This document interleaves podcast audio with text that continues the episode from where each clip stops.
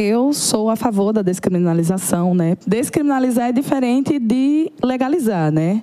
Ser, com, ser a favor da descriminalização não quer dizer que eu sou a favor do aborto, né? Então, assim, o ponto que eu puxo é em relação ao direito da mulher, o direito de escolha, porque o aborto já acontece. Isso aí são dados que mostram, infelizmente a gente não tem dados precisos no Brasil, porque não existe uma pesquisa, não existe algo que seja é, 100% efetivado em cima disso, mas há registros né, de mulheres que são atendidas pós abortos ilegais e acabam morrendo na, no SUS. Então, assim, a descriminalização é um passo muito importante na luta feminina dentro da sociedade. Por muitos anos, nós, mulheres, fomos vistas apenas como procriadoras, cuidadoras de família, e, como a nossa amiga também colocou, hoje em dia nós prezamos também pela nossa carreira, por, enfim, outras coisas na nossa vida. É, quando eu falo em relação a isso, eu também trago o ponto de, por exemplo, o aborto paterno é legalizado no Brasil, digamos assim. Quantas mães solteiras, mães solos não existem? Quantas crianças no Brasil existem sem registro? Eu trouxe dados aqui do. Você trouxe a colinha aí? Eu trouxe a colinha aqui, gente. Muito Eu trago a colinha. Traga-nos. Das crianças sem o nome do pai no registro, né? Dados do Portal da Transparência do Registro Civil, que só em 2023 foram mais de 100 mil crianças registradas sem o nome do pai. Então, assim, os pais chegam para a mãe que está grávida, né, para a mulher que está grávida e diz: não é o momento que eu quero ser pai, eu não quero uma criança na minha vida agora. Isso vai atrapalhar minha carreira, isso vai atrapalhar os meus estudos. Então, assim, por que, que é legal para o cara ele escolher, ele tem a possibilidade de escolher ter um filho na vida dele ou não, e para a mulher não? Mas deixando bem claro que, assim, eu não sou a favor do aborto. Ai, vamos descriminalizar porque todo mundo vai abortar. Os feministas vão abortar. Não é isso sem levar, levando em consideração ainda que quando for descriminalizado, é, as mulheres que forem atendidas pelo SUS, ela vai ter um acompanhamento. Porque geralmente, como, o que é que acontece com essas mulheres que, por exemplo, têm cinco filhos, quatro filhos, engravida? Porque a gente sabe que a nossa campanha de, de prevenção é falha no Brasil. A educação sexual também não existe no Brasil. Outro ponto também que a gente tem que pensar que é importante e é necessário para os nossos jovens que exista educação sexual no Brasil.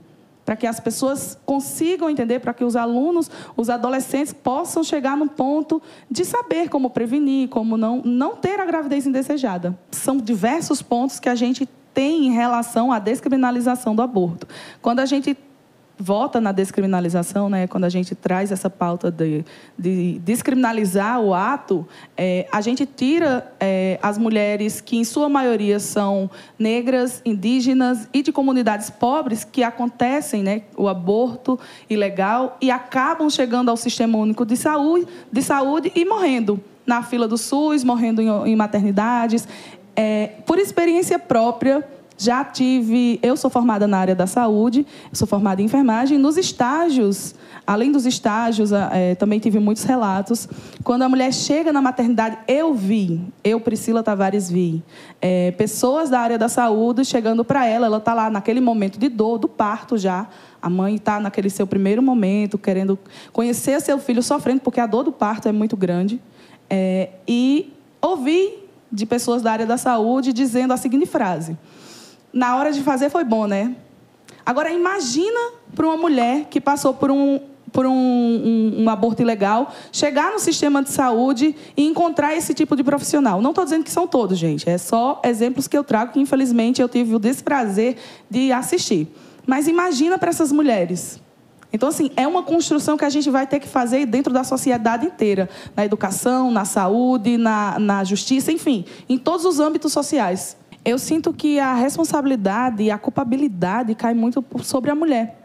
Então, assim, é, é, uma sociedade inteira, é uma religião inteira, culpando a mulher por conta da. Enfim, inúmeros fatores. A gente é culpada por tudo na existência, né? A gente é culpada pela o, o pecado, todos os pecados, né? É que já vem desde aquela quem começou de fomos nós. É. A Bíblia já está lá, dizendo que foi Eva, Pois que é. o pecado original foi de Eva. Eva, Já começa já- a treta já de lá. já. Gente, mais de dois mil anos, será possível que não foi pago o pecado dessa mulher? Não é possível uma coisa dessa. Mas assim, eu sinto que a responsabilidade cai toda sobre a mulher. E a gestação, ela não é feita, o, o- a concepção não é feita só com a mulher, não. Eu sinto informar, eu acho que a gente precisa realmente trabalhar na educação sexual, porque existem dois indivíduos, o homem e a mulher, para poder conceber, para poder eh, ter a concepção de uma criança. Então, assim, responsabilizar só a mulher em relação a isso é completamente injusto, é completamente eh, absurdo uma coisa dessa. A sociedade já vem fazendo isso há muito tempo, né? Então, eu acredito que está na hora, está mais do que na hora, da gente poder conseguir trabalhar eh, os direitos. A gente está trabalhando aqui sobre direitos, sobre justiça da mulher, né, a descriminalização do aborto, de tirar essa mulher, a culpa dessa mulher em relação a isso. Porque, se for assim, a gente tem que trazer o pai também para a história. Vamos culpar o cara pelo aborto também paternal trazer essa, essa é, as meninas do são do direito eu não sou do direito mas gente assim eu trago a minha opinião em relação à existência e à vivência humana que eu tenho é, em relação a inúmeros casos inúmeras mulheres que enfim eu já já ouvi já vi e li sobre né dentro da nossa sociedade